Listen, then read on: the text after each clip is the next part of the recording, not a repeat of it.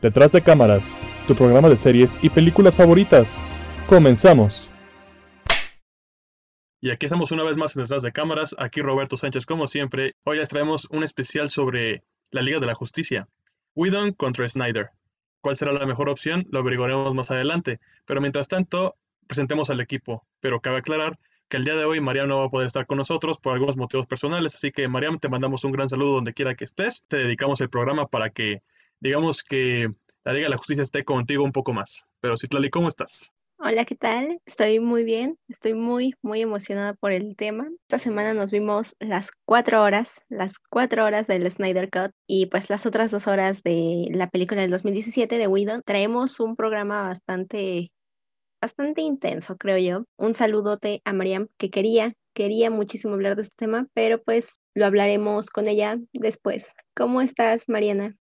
Hola, muy bien. Igual emocionada por el tema de hoy porque creo que va a estar bueno. Vamos a discutir una película que me sorprende mucho que haya logrado llegar a la luz. Discutiremos más sobre eso más adelante. Arturo. Yo la verdad estoy muy bien, estoy muy emocionado porque sí, esta vez les traemos una sorpresota sobre la ley de la justicia y espero que se queden. También le mando un saludo a Mariam, que era un tema que ella esperaba con muchas ansias, pero que no nos va a poder acompañar desgraciadamente. Y pues nada, vamos con el programa. Como ya mencionó Arturo, el día de hoy vamos a hablar de esta película de superhéroes bastante esperada, bastante polémica y que hace un mes justamente volvió al, al ojo público con el Snyder Cut. Para empezar, primero vamos a dar un poco de contexto. La Liga de la Justicia, que originalmente se estrenó en 2017 bajo la dirección de Zack Snyder, tiempo después fue reemplazado, pero se siguió manteniendo el crédito para Zack Snyder con el guion de Chris Terrio y de Joss Whedon. Entonces, esta película se estrenó en 2017 venía como que también bajo el contexto de todas las películas de Marvel, Avengers, Iron Man, Capitán América, quería hacerse un lugar ahí. Ante, años anteriores habían ya sacado Batman, Superman, Wonder Woman, y pues aquí era ya darnos la Liga de la Justicia como pues como todos la conocemos, ¿no? Todo el equipo de la Liga de la Justicia. Fotografías tuvimos a Fabián Warner, los protagonistas o nuestros actores estuvo Ben Affleck como Batman, Henry Calvin como Superman, Gal Gadot como la Mujer Maravilla, Jason Momoa Aquaman, Ezra Miller como nuestro querido Flash, Ray Fisher como Cyborg y pues además estuvo Amy Adams, Jeremy Irons, Daniel Lane, Colin Nielsen, J.K. Simpson. Es bastante controversial. Ahorita vamos a indagar un poquito más en eso. Alcanzó a recuperar de 300 millones de dólares que se invirtieron, alcanzó a recuperar 657 mil millones de dólares. Es bastante complicada toda la historia que hay detrás de esta película. ¿Qué nos puedes decir, Mariana? Sí, ya como contaste, ha sido una película muy polémica. Originalmente se anunció en 2014 que se iba a realizar esta película y pues empezaron a trabajar en el guion y todo esto. El rodaje comenzó en abril de 2016. Sin embargo, Snyder pues tuvo que abandonar el proyecto en mayo de 2017 aproximadamente tras la muerte de su hija. Un suceso muy lamentable. Joss Whedon fue contratado para supervisar el resto de la postproducción. Sí grabaron varias de las escenas, o sea, realmente Snyder sí terminó el rodaje. Whedon estaba a cargo de la postproducción. Él decidió pues cambiar muchas cosas, cambió escenas, cambió guion.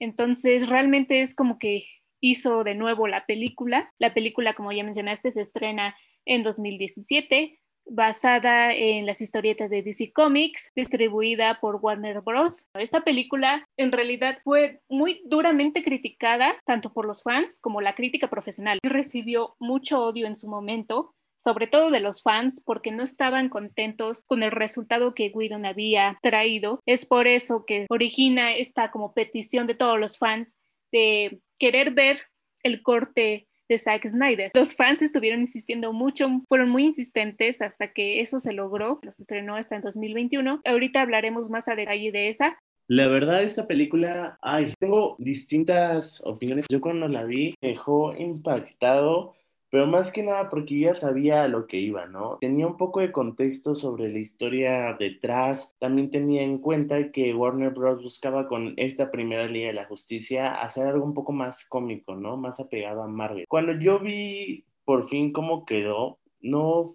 fui no fue tan grata mi, mi, sorpresa, ya que las partes que pareciera que quisieran hacer de comedia eh, no tenían siquiera chiste, además de que también tenía muchísimos, muchísimos huecos argumentales. Hubo muchas cosas que no me dejaban bastante claras, no seguían un hilo, ni siquiera tenían lógica, no se explicaban para nada. Todo seguía una secuencia como muy normal hasta que yo decía como es que algo no está avanzando bien, algo le falta aquí. Creo que ese es el punto más débil que esta primera Liga de la Justicia tiene el hilo argumentativo es muy, muy, muy débil. Hay muchísimos huecos. No lograron hacer algo nada parecido, parecido a Marvel y ni siquiera logras hacer un, un, lazo con alguno de los protagonistas, ¿no? Hablo mucho con algunos que ya conocemos de otras películas como Wonder Woman o tal vez como Batman por Superman, de Batman contra Superman, que con Aquaman porque se estrenó hasta un año después de la Liga de la Justicia, ¿no? A mí me costó hacer como este, este lazo, entender más o menos la historia y los propósitos de cada personaje. Incluso la batalla final te deja mucho que desear porque distinto a lo que yo tenía visualizado que el enemigo que se nos presenta es alguien que no tiene muchísimo sentido de, de ser un villano, no se,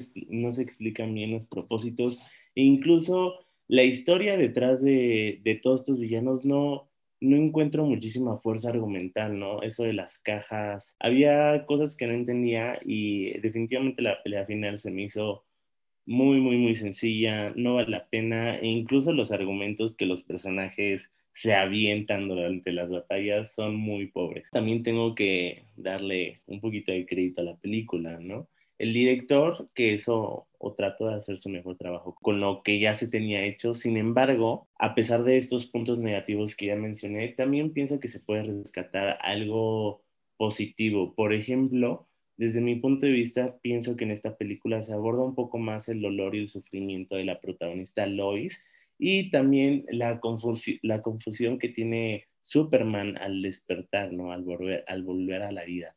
Esta película siento que trata un poco mejor esos temas y le da un poquito de mejores líneas a, a estos protagonistas. En realidad es todo lo positivo que puedo decir, lo siento. En, o sea, la película no es muy mala como tal, se disfruta, es palomera, pero no es como de, de mis favoritas. Y ahorita les doy mi opinión sobre el Snyder Cut. Bueno, pues para los que no saben o, o si saben, yo no soy muy fan de, del universo DC, por lo mismo de que han tenido muchos conflictos con las producciones, por la cuestión de que cambian de repente a cada rato del cast o este tipo de cosas, y de repente las historias tenían que volver a reestructurarse, y esa parte tenía una mezcla de visiones y de perspectivas por parte de los directores que de repente como que no se ven cómo darle un tono adecuado a las historias. Si bien la trilogía de Batman es así, no, no me dejarás mentir, es una de las mejores, aún así como, como que le falta un poco más de, de carnita al universo DC. Y más porque esta película de Josh Whedon de 2017, que viene ya de una batalla entre Batman contra Superman, en donde pues obviamente sabemos qué sucedió, donde Batman mata a Superman, podemos observar que hay como ciertos guiños hacia algo que va a suceder después con respecto a Batman y Flash, pero que no entendemos al 100%, ¿no? Y cuando llegamos a esta película, primera versión de la Liga de la Justicia, yo la veo más como un intento de tratar de imitar a Marvel. Si bien sí mantienen como su hilo serio del universo DC, que siempre tratan como de de darles ese, mismo estilo, algo serio, algo oscuro. Querían meterle cosas de humor que para nada dieron humor. Por ejemplo, Flash no, no estaban bien construidos o incluso Cyborg, que es personaje nuevo en las películas, era como ver algo desconocido y que te lo canten como si nada en una película resulta un poco confuso, un poco riesgoso para una película que trata ya de implementar a una liga de nuevos superhéroes. Era una, una manera muy conflictuada de, de, poder trabajar. Por lo mismo, no tuvo tan buenas críticas, como ya bien lo dijo Mariana. Y aparte por algunos detalles técnicos, porque por ejemplo nadie va a olvidar el meme de, del bigote borrado pues, digitalmente de Henry Cavill, o por ejemplo algunas escenas muy incómodas de ver porque tener estas cosas de doble sentido de repente, pues sí, se, se aceptan en cierto grado, pero a veces tienes que tenerlas muy bien planeadas para que no genere un efecto alternativo al que estás buscando. Entonces yo diría que esta película es muy rara. El director falla en la, manera de, de, poder introducir a este, a este nuevo equipo, que lo único que me gustó fue la música, ¿no? Que mi escena favorita de esa película es la escena final, cuando Superman y Flash hacen su carrera. Eso es lo único que le da velocidad a la película, eso es lo único bueno que les puedo decir que, tiene esa, esa trama. Pero sobre lo demás yo quisiera reservar mis, mis opiniones y mi desglose de las comparaciones para ahora que presentemos el Snyder Cut. Sí, la película del 2017 fue una película bastante polémica, mismo mismo que se vio en la producción. Si bien Zack Snyder salió cuando pues lamentablemente su hija se suicidó, pues él tuvo que retirarse de la película por justamente ese suceso, pero también se vieron involucrados varios puntos como lo fue la presión que estaba poniendo Warner y el control creativo que estaba teniendo para la película. Y pues nuevamente es una película que llega cuando están en auge completamente todo lo que está haciendo Marvel, todo lo que está haciendo las películas de los Avengers y de ellos en individual. Mucho de la crítica que se le dio fue que nos lanzaron esta película sin presentarnos antes quién eran todos los personajes, nada más conocíamos a la Mujer Maravilla, a Batman y Superman, pero no sabíamos quién era Flash ni quién era Cyborg, entonces era bastante complicado como que conectar con estas personas que apenas estabas conociendo y que ya tenías que casi casi adorar de la misma manera que se adoraba en ese entonces a, Iron Man o al Capitán América, ¿no? También en la película se vieron muchos problemas. Es algo que se publicó en la página, ahí en nuestra página de Facebook, detrás de cámaras MX. Le subimos algunos datos curiosos que se revelaron hace unas semanas cuando salió un reportaje por parte de Ray Fisher que mencionó que pues había vivido bastantes formas de racismo de cierta forma por parte de Whedon al eliminar varias cosas de, su personaje y también atacar a varios personajes como fue Jason Momoa y a Gal Gadot, darles partes relevantes y que justamente se vio y se notó en, en la película. Y pues esto es otras de las cosas que también implicaron el desastre que ahorita vamos a, a especificar más. Bueno, y respecto al Snyder Cut, tenemos que retomar algunas cosas también para entrar en contexto tomando en cuenta que justo la primera Liga de la Justicia estaba siendo también dirigida por este director, sin embargo tuvo que abandonar el proyecto, por lo que le dejó el primer proyecto en manos de otro director. Sin embargo, después de que se empezaran a filtrar algunos rumores y que él mismo admitiera que su Liga de la Justicia era muy distinta a la original y que tenía planeado incluir a otros personajes tales como nuevos villanos, dos linternas verdes, un poquito más de historia, un guion argumentativo muchísimo más fuerte, los fans estallaron en redes sociales empezaron a hacer hashtag como release de, Snyder Cut, como liberen el Snyder Cut, para que pudieran gozar de lo que de verdad hubiera sido el Snyder Cut y de lo que de verdad hubiera pasado en la Liga de la Justicia del director original. No olvidemos que todo está basado todavía en los cómics, sin embargo, Snyder tenía una visión un poco más oscura sobre esta Justice League. Respecto a esta Justice League, se estrenó hace apenas un mes en la plataforma de HBO Max y también está protagonizada por Henry Cavill como Superman, Ben Affleck como Batman, Gal Gadot como Wonder Woman, Amy Adams como Lois Lane, Ezra Miller como The Flash, y Jason Momoa como Aquaman, además de que tiene nuevos enemigos, no solamente es el enemigo de la primera cinta, sino que incluye a Darkseid, me parece que se llama el enemigo, que tiene un hilo argumentativo un poco más fuerte que, que siquiera en la primera entrega. En la primera entrega creo que ni siquiera se ya menciona el nombre. Esta película, ya ahora sí dirigida por Zack Snyder, ha causado bastante revuelo en los últimos meses. La edición es totalmente distinta. Desde un inicio te puedes dar cuenta, ya que inicia incluso de distinta forma.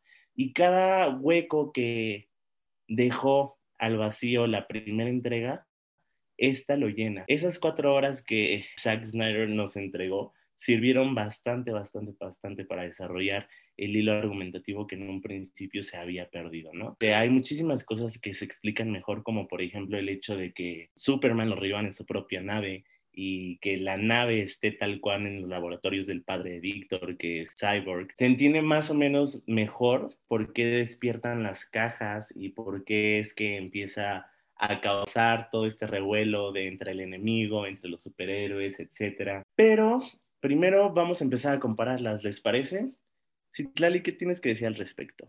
Ay, pues, ¿qué no tengo que decir al respecto? Pues esta película, como bien lo mencionas, es bastante épica en su ejecución, en su imagen, en lo que hace, me encantó, básicamente me encantó. En la primera película iniciamos con un video como que hecho por algunos niños donde están entrevistando a Superman y después como que corte a Superman ya está muerto, ya se dio la noticia. Es como que bastante extraño porque pues Superman está muerto y todos están muy tristes, pero como que, ah, todos continuaron con su vida.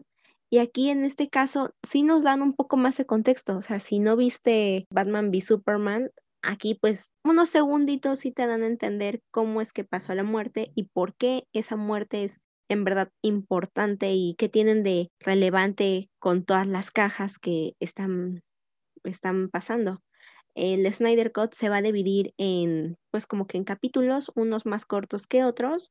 Entonces, si les está pesando ver las cuatro horas, fácilmente pueden verse los primeros dos capítulos, pausa, los siguientes dos capítulos y lo van viendo, son seis capítulos y un epílogo. Es bastante recomendable verla de corrido porque te quedas picado, pero también pues está esa alternativa para verlo más tranquilo. La película rescata muchísimas cosas de la película anterior. Hay un robo en el banco, hay peleas con las amazonas, encuentros y actos que ocurren de la misma manera, pero pues lo importante o lo que le agrega justamente a la película es que en un inicio estaba pasando en el minuto 20, en esta película estaba pasando en el minuto 40. Entonces nos dan toda esta profundidad que nos hacía falta para encontrarle sentido al por qué de sus acciones, al por qué son relevantes, por qué es importante que estemos viendo a este chico llamado Barry, que quién sabe qué es y quién es, y también a este cyborg, por qué es importante lo que está haciendo, qué le pasó, por qué, qué tiene que ver su papá con esto. La película pasada daba muchas cosas por hecho, como que decía, pasa rápido, tenemos que ser como los Avengers, no, no importa si no lo entienden, ya es su problema. Y acá era como, no, no, no, no, te vamos a explicar, vamos a desarrollar quién es qué, por qué y para qué. Como bien lo mencionas, cambia bastante en su imagen. En la película del 2017 tenemos colores pues bastante intensos, colores más saturados y en esta otra película la corrección de color que se le hace va como que más a lo tenue, a lo oscuro, a lo melancólico de cierta manera, porque en verdad se siente el dolor de que ya no esté Superman y lo que va pasando cuando lo van recuperando también. Es bastante interesante, pero no, no me quiero adelantar. Roberto, que estabas emocionado, ¿qué puedes decirnos? Sí, bueno, pues para hacer una comparación, digamos, general también, Snyder se rifó. Snyder se rifó porque que Whedon, que ya como mencioné anteriormente, quería hacer, digamos, esta propuesta sobre integrar este nuevo grupo de, de superhéroes, ¿no? Bueno, mejor dicho, de metahumanos, creo que es como se les menciona en este universo o algo así, si no, corríjanme. Pero en la primera parte del 2017, bueno, en la versión 1 del 2017, eran como personajes, como ya dijo Citlali, que no sabíamos de dónde, de dónde aparecían y no podíamos distinguir a, simple vista porque no sabíamos nada de ellos. Y de hecho esto es muy, pues, muy mal trabajado para los fans porque siempre debe de haber una, un contexto de por medio. Hay personas que no leen los cómics o personas que no están al día al día con las actualizaciones de los superhéroes. Entonces, en este, en ese aspecto, comparación de Snyder, en este caso, aunque sí la película dura cuatro horas dos minutos y nos la divide en seis partes y un epílogo, como ya este, también lo dijo Citlali, podemos verla por partes e incluso la película se va muy, muy rápido, es muy fluida y más porque nos puede dar un poco más de contexto y nos introduce un poco más de estos personajes. Incluso le, le aplaudí mucho esta parte porque dije, ok, esto está muy padre y se ahorraron hacia acaso tres películas para introducir a, varios personajes y nos los ponen aquí de lleno y nos ponen este, sus, sus pros y sus contras, sus historias de por qué son como son y no nos lo ponen así de como bien tropezado con Whedon en donde decimos, ah, bueno, pero ¿por qué Cyborg? Pues siempre está de malas, ¿no? O, o no quiere trabajar con nadie. O por qué Flash, o sea, entendemos que el personaje de Flash es algo como pues muy cómico, muy para, para nivelar, digamos, el, la seriedad del equipo pero de repente con Whedon era como muy, muy plano, sus bromas no daban risa. Y en ese plano con Snyder, como que ya le da un poco más de carisma, ya puedo tenerle más simpatía a este personaje, y más porque yo apenas me cayó el 20, que este Flash, el que ya habíamos hablado en, una, en otro programa que salía en la película de Tenemos que hablar de Kevin, ¿no? Yo soy como de F para mí, ¿no? Me gusta mucho este, este personaje y más las escenas que tienen. Yo creo que esta película de Snyder le da como un poco más de protagonismo a los personajes nuevos más que a los que ya conocemos. Y esto, pues como ya lo mencioné, para que podamos conocerlos más a fondo y veamos cómo se van desenvolviendo. Y un aspecto que a mí me molestaba mucho es que, por ejemplo, con Whedon hay una escena donde están peleando contra Stephen Wolf. Flash por salvar a la Mujer Maravilla cae encima de ella. Y él se queda así como de, ah, ok, me tenía que reír con esto o qué tenía que hacer. En el caso de Snyder, omiten esa escena y simplemente ponen de por medio que están trabajando como en equipo, sin necesidad de meter como alguna escena que se quiera tomar como doble sentido y al final es una escena que ni al caso se pudo haber omitido y al mismo tiempo los villanos también para tampoco desarrollarlo tanto también podemos observar las pasiones que los llevan a actuar de esa de esa forma y además que ya vemos en un plano un Stephen Wolf que ya no está en plan de toy chiquito con Whedon y lo vemos un poco ya más fuerte, ya más eh, imponente. Entonces yo quisiera empezar con esto para que tanto Mariana y, y Arturo eh, puedan seguir con esta plática y ya empezar otra vez, ya empezar a soltar un poco más de información sobre la película. Silencio en el set. Continuamos en Detrás de Cámaras. ¿Por dónde empezar? La verdad es que coincido varias cosas con ustedes. O sea, la conclusión yo creo que a la que todo el mundo va a llegar es de que la versión de Zack Snyder es muchísimo mejor. Se nota. Obviamente, al ser una duración de cuatro horas, tiene más tiempo de explorar los personajes, que era justo lo que estaban mencionando, ¿no? Que la otra versión de 2017 como que no los conocemos, no sabemos quiénes son, cuáles son sus intenciones, sus propósitos, o sea, desde el villano hasta los que pertenecen a la Liga de la Justicia, mucha confusión ahí. Y eso es justo lo que siento que retoma Snyder aquí. Se toma el tiempo presentar a cada uno de los personajes, hay un mayor desarrollo de estos, entendemos su historia de fondo, por qué piensan así, que yo vi más desarrollo fue en el personaje de Cyborg. Es un personaje nuevo, justo como creo que Sidley lo decía, o sea, la Mujer Maravilla, Batman son personajes que ya conocemos bastante, pero Cyborg no. Entender su historia, esto con su padre, también ver como su acto bueno de que le regala dinero a una señora, todo eso te habla de cómo es el personaje y hace que tú como espectador te encariñes más con ellos. También el diseño del villano en la, la versión de Whedon estaba súper flojo. No entendías cuál era su propósito de robar las cajas. Ok, o sea, eres el malo, pero ¿por qué, no? Y, y, aquí lo resuelve. Yo creo que me van a dar la razón. Fue un gran error omitir en la primera película al personaje de Darkseid. Realmente él es el villano principal. Ahora sí que Steven Wolf es solo como su peón o,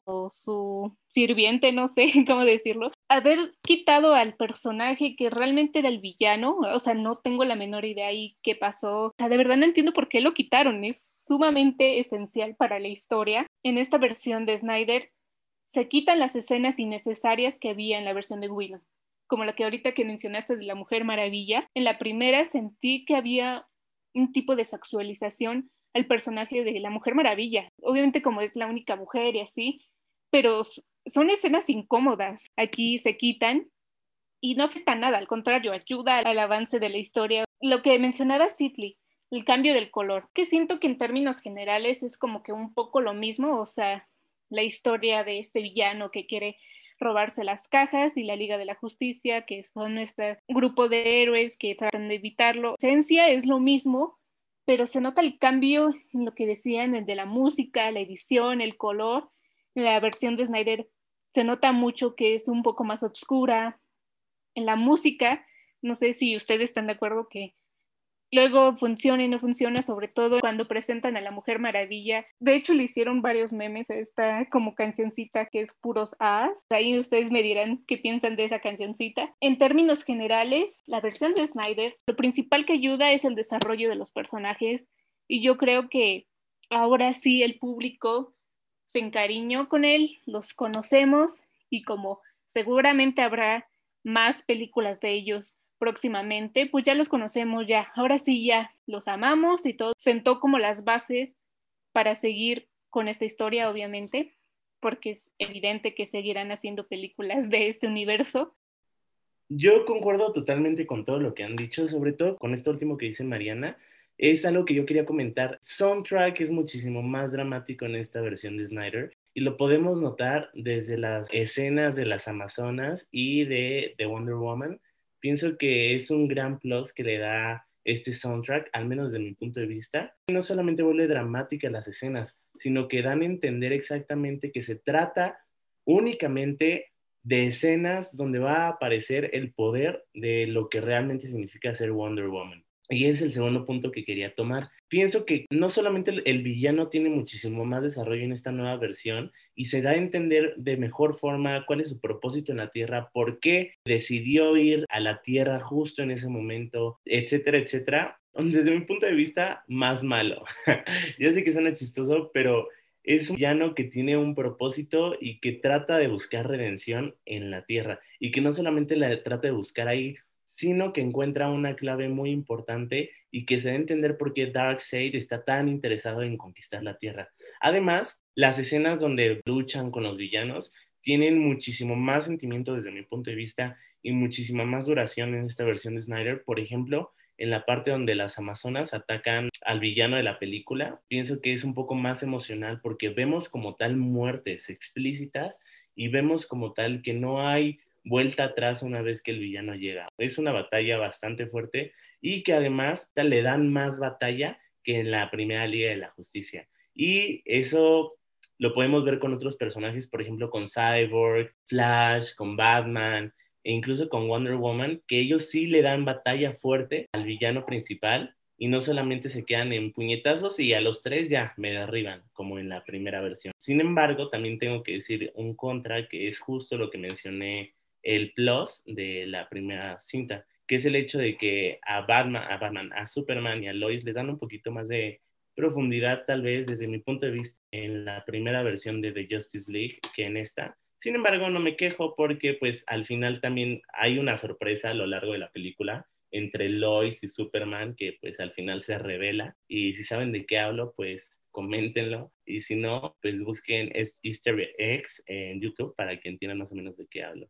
Y creo que ya podemos hablar ahora del epílogo. En este epílogo, la verdad es que, wow, wow, wow, wow, wow, está increíble. Es algo totalmente inesperado. Y más porque de la nada nos muestran una realidad alterna donde Wonder Woman está muerta, donde Aquaman está muerto. Además, este Batman está haciendo alianza con el Joker. Y no solamente con el Joker, sino también con Mera, un Flash un poquito más grande, que de hecho creo que ese Flash aparece en Batman contra Superman, con Cyborg y con, se me olvidó el nombre del villano, es algo de Shooter, no sé si ahorita me pueden recordar.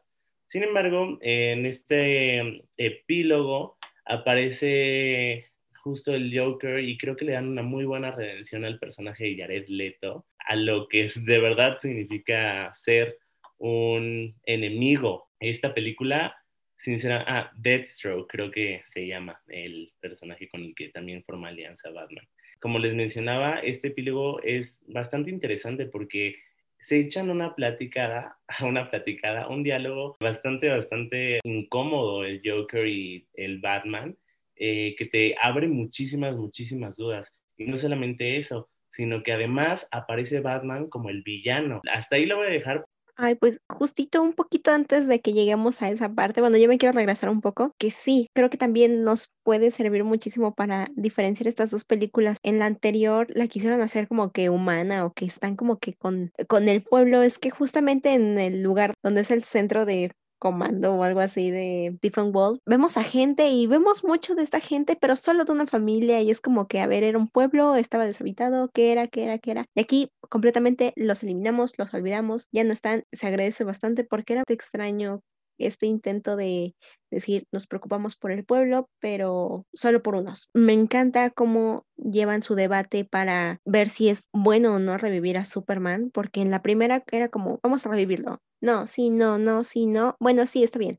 Y ya, se hacía. Y acá, en verdad, se tomaban su tiempo, lo debatían, daban puntos y era como, wow, o sea, sí, sí están considerándolo y viendo si es una opción buena, mala o qué hacer. Y que justamente que lo revivieran o que Superman regresara se ve un poco de lo que puede pasar o lo que podría pasar con el epílogo y esta parte donde, donde Superman está perdiendo su humanidad o sigue siendo él o qué está pasando. En todo momento, cada grupo, cada tribu, digamos que los humanos amazonas y atlanteanos tienen sus ritos, tienen sus momentos, tienen lo que necesitan para decir nosotros somos estos y tenemos esta forma. Era algo que quería mencionar, esta parte del trabajo en equipo que aquí sí se ve sí se ve que están trabajando en equipo, que les duele, que batallan, que sufren para, para la pelea y que están viendo si, si lo van a lograr o no. Y que en la primera se veía como que de tres golpes, no pudimos hablarle a Superman, ya llegó Superman, ya ganó, ya salvamos el día, felicidades. Acá es como, no, no, no, no, aquí se están batallando y estamos viendo cómo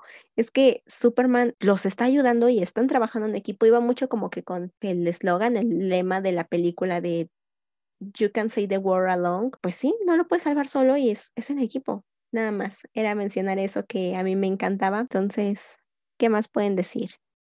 Las, las dos películas conservan, digamos, una, una misma esencia, ¿no? De tratar de ya introducir este, este equipo. En este aspecto, sin tropezarnos como ya lo hizo con Whedon, y para desarrollar un poco más ya yéndonos al Snyder Cut, me gusta bastante cómo ya cada personaje tiene su desarrollo. Por ejemplo, podemos empezar con Flash, en primera como un, un actor diferente al que vemos en la serie, a Ezra Miller, en donde tenemos a, a un joven, no sabe de, de, de, este grupo, no sabe de los demás superhéroes, él simplemente trata de, de conseguir algo, algo que sea como simbólico para que pueda enseñárselo a su papá que está en la cárcel y que al mismo tiempo trata de, de, vivir una vida normal como joven, en ese aspecto de pues el enamoramiento o digamos sus, sus pasiones, que por ejemplo es eh, averiguar cosas con la ciencia también. Cuando llega este, a, a platicar con, con, Batman y este, y este show podemos ver pues este rollo de inseguridades o al mismo tiempo de un cierto grado de inocencia, más no al 100 porque obviamente este,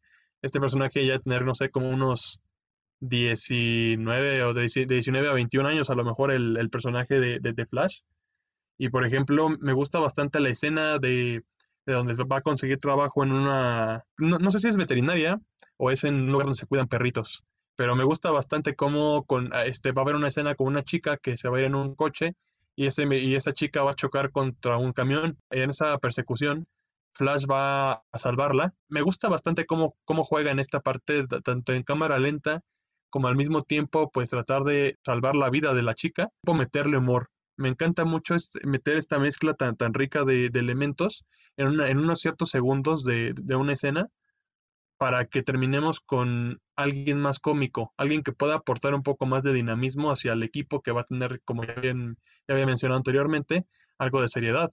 Pasándonos con Batman y Superman y, la, y Wonder Woman, yo los omitiría un poco porque digamos que ya los conocemos un poco más aunque hay que re rescatar que Wonder Woman, como ya dijo Mariana, tiene su escena donde ya se ve un poco más heroica, donde ya se, se ve también como una líder que, que puede inspirar a, otras personas a que puedan lograr este, sus metas, o por ejemplo a, Superman que no lo van a revivir como de inmediato, como también eh, con Widow, que fue muy tropezado de que, ah, bueno, te revivimos, salvamos el día y se acabó, ¿no? Eh, tratan como de poco a poco darle un sentido más construido y más serio hacia el por qué quieren a Superman.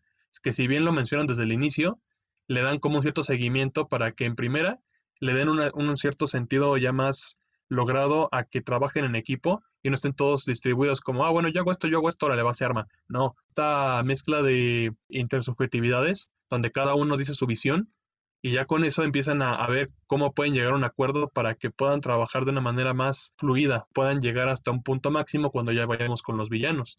O por ejemplo Cyborg, que tiene algo un poco más sentimental de por medio, que es esta relación con su padre y al mismo tiempo el accidente que afronta años atrás y que dan motivo para su relación con estas cajas madre, que tendrán mucho, mucho que ver para esta conexión con, con Darkseid, que, que como ya también había dicho Mariana, por ejemplo, Darkseid estaba muy conectado con Stephen Wolf porque Stephen, Stephen Wolf era el que les tenía que dar como un puente de acceso a Darkseid para que llegara y se armara, digamos, un, un buen conflicto. Y que con Whedon, por ejemplo, no existió porque fue ese momento de que no sé si fueron rollos de, de producción o a lo mejor el director sí quería y le dijeron que no. O sea, ahí sí ya no sabremos qué, qué sucedió, ahora sí que detrás de cámaras, que se quedó un poco a desear la de Whedon porque decíamos, ok, nos metes a un personaje que incluso tampoco tiene un buen diseño. Bueno, yo lo relaciono un poco como si fuera un tipo Groot, pero más, más fuerte, y que ahora eh, con, con Snyder nos lo meten como un personaje ya más imponente, más tenebroso, y a Darkseid ni se diga. O sea, es un, es un buen trabajo por parte de los defectos especiales que se les aplaude bastante, que el personaje lo ves y dices, wow, este es más aterrador que Thanos, o sea, viéndolo ya con una comparación Marvel DC, me gusta con, con Batman y con Superman que no tenemos que ver este rollo de que ay, se van a atacar siempre porque se odian, no. Luis Lane va a ser una pieza clave que incluso con el sueño que menciona Batman que había tenido anteriormente, donde un Flash se le había presentado y que le había dicho que, que Luis Lane era la clave,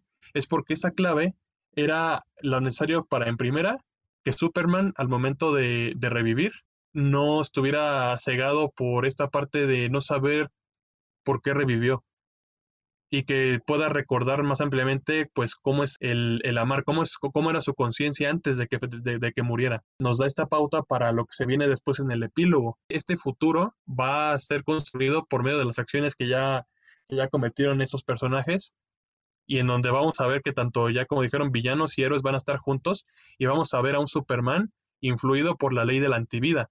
La ley de la antivida, que es algo que mencionan mucho en la película y que muchos no sabían, es esta, esta fórmula matemática. Bueno, matemática entre comillas, porque digamos que no, aquí no involucra números, sino involucra estados de ánimo, como por ejemplo la ira o el engaño o la preocupación, entre otras emociones más, que se va a encontrar en la Tierra, que lo ven como este, este planeta primitivo donde va a ser el origen de, todo, que era la, meta principal de Darkseid, y que aquí esta ley de, de la antivida va a provocar que quien la domine pueda tener control sobre cualquier especie viva que esté sobre el, pues en este caso la Tierra.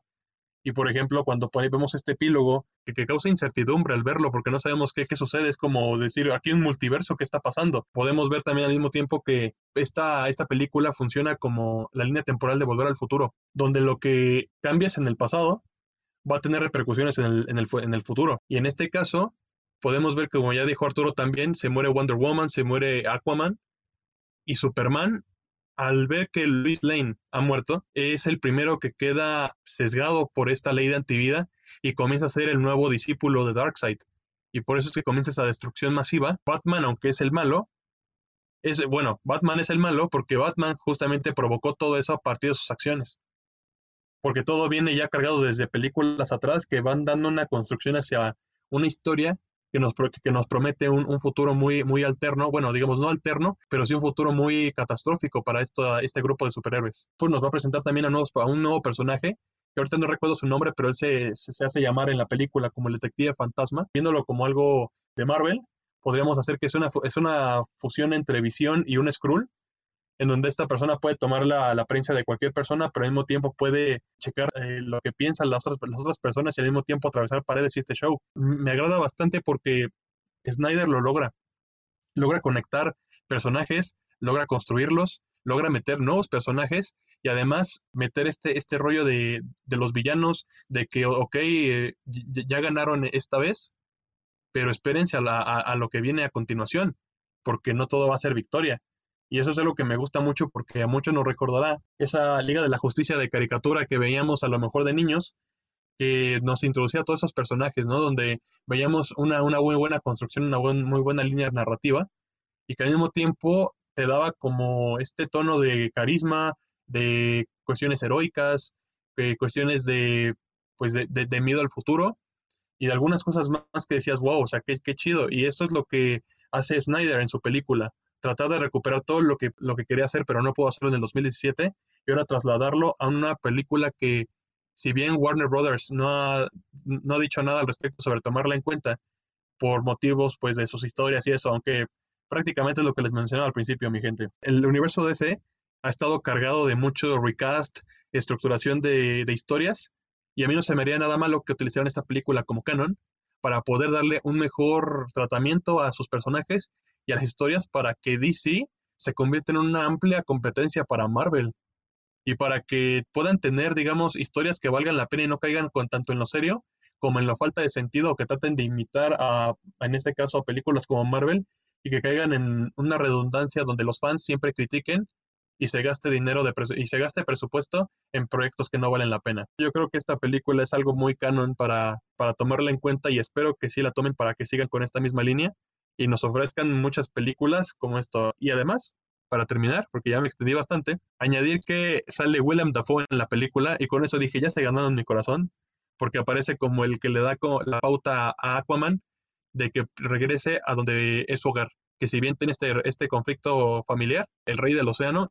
y tiene que asumir su papel también y me gusta cómo, cómo William Dafoe siempre, tanto en Marvel como en DC, funciona perfectamente como un, un conector o como un personaje que puede adoptar cualquier, cualquier perspectiva, ya sea buena o mala, y que funcione bastante bien en, en, el universo que están construyendo. Yo estoy totalmente con lo que dice Roberto. Pienso que DC Comics puede tener la oportunidad de invertir en proyectos muchísimo más fructíferos y muchísimo más entretenidos que Justice League primera versión. Y ya lo hemos visto con bastantes cintas, o sea, lo hemos visto con Wonder Woman, lo hemos visto con, con, con Shazam, que creo que es la más reciente, entre comillas, y son buenos proyectos, puede hacerle la competencia a Marvel, sin embargo, difícil no quererse apegar a esa idea de vamos a hacer lo mismo que Marvel, porque a Marvel le ha funcionado la fórmula, a Marvel le ha funcionado repetir lo que, lo que a todos los fans les gusta, ¿no? Un poquito de humor, un poquito de seriedad, pero eso, eso no buscamos aquí. En DC al menos yo pienso que le han dado bastante seriedad a las cosas y el hecho de querer impregnar de, de comicidad algunas cosas es, es hasta cierto punto absurdo, ¿no? En esta película se abordó bastante bien el, el desarrollo del personaje de Cyborg, tanto de él como de su familia el de las cajas, el de los villanos, el de Aquaman, o sea, como dice Roberto, que incluso aparece William Dafoe y es el que da pauta incluso para que se pueda desarrollar. Es, es simplemente el Snyder Cut logró poner pies y cabeza a algo que solamente había quedado parado, básicamente, ¿no? Eso es lo que a mí me gustó bastante. Obviamente, yo les recomiendo 100% ver el Snyder Cut. La batalla final creo que es de las cosas que más vale la pena. Y como ya van a mencionar, el villano principal de esta película da muchísimo más miedo. Incluso tú lo ves y dices, es que este, este men es más fuerte que el primer villano, ¿no? El villano que nos habían presentado en Justice League 2017 y también que Thanos. La verdad es que no me voy a meter en esas discusiones porque ni yo sabría quién ganaría en, en eso de superfuerza y todo eso. Sin embargo, sí les recomiendo a ustedes, público, ver eh, Justice League, la nueva versión. Es algo que vale totalmente la pena, no se van a arrepentir. Ojalá la puedan ver cuando tengan la oportunidad. Y además, pues escríbanos en los comentarios, estaríamos muy, muy, muy agradecidos. Eh, se nota que nos encantó la película. En verdad es una película muy, muy, muy recomendable. De ser posible, si está dentro de sus posibilidades, rentarla para verla o comprarla, pues ayudará mucho por pues, todo el contexto que va, que tuvo Zack Snyder para tener que hacer esta película. Entonces es como que algo simbólico para él. Y de ser posible, si no, pues ya saben, un montón de páginas y el internet la tienen disponible, pueden ver por partes, entonces no hay, no hay tanto problema. Justamente esta película nos fascinó. Es algo que necesitábamos ver y que no sabíamos que era necesario. O sea, ya Marvel nos, habíamos, nos, emocionado, nos había emocionado mucho con lo que había traído en años pasados, pero ahora verlo de estos superhéroes que son como que los de toda la vida, encanta más, emociona más y completamente te explota la cabeza y sí, aunque sea, aunque te tardes seis días por cada capítulo, es algo que tienen, que tienen, que tienen que ver, que sería todo eso por el programa de hoy. Eh, esperemos, como bien dijo Arturo, sus comentarios, ya saben, en nuestra página de Facebook, detrás de cámaras MX y también a nosotros. A ti, por ejemplo, Marina, ¿dónde te encontramos? A mí me pueden encontrar en Instagram como Marilan-13. A ti, Arturo. A mí me pueden encontrar como m. Arturo Vázquez en Instagram. Y sí, concuerdo mucho con Citrali. Ahórrense tal vez las dos horitas de Justice League y avíntense las cuatro. Aparte, no meten cosas como de familias en peligro ni nada por el estilo. Esto sí es seriedad, señores y señoras. Así que, pues nada, coméntenos. ¿A ti cómo te podemos encontrar, este Roberto? Ahí me pueden encontrar como arroba roberto.saga en Instagram. Allá saben cualquier comentario, recomendación o sugerencia para el programa. Y solamente para decirles de información, como ya dijo Citlali, pueden eh, encontrar esta película en varias páginas de internet, como por ejemplo Pace Plus o Cuevana, etcétera, etcétera. Y cabe señalar que, por ejemplo, en HBO Max, que fue donde se estrenó, tuvo más pegue Godzilla contra Kong que esta misma película. Y, y fue esto mismo porque, obviamente, por el estreno, mucha gente pudo conseguirla antes en internet y además porque hubo un problema porque en Tommy Jerry en lugar de subirse a Tommy Jerry, se subió a la película del Snyder Cut, ¿no? Entonces, bueno, ese es mi, mi comentario este, de dato cultural. Sí, pues a mí me pueden encontrar en Instagram con Z es arroba Sitley-23 y en Twitter como arroba soy Sitley. Igual a Mariam, que no pudo estar con nosotros el día de hoy, la pueden encontrar en Twitter y en Instagram como Mariam-LMG. Agradecemos que nos dieran su tiempo, esperamos sus comentarios y cualquier cosa nos encuentran en Facebook. Muchas gracias. Bye. Bye. Detrás de cámara se despide. Corte y queda.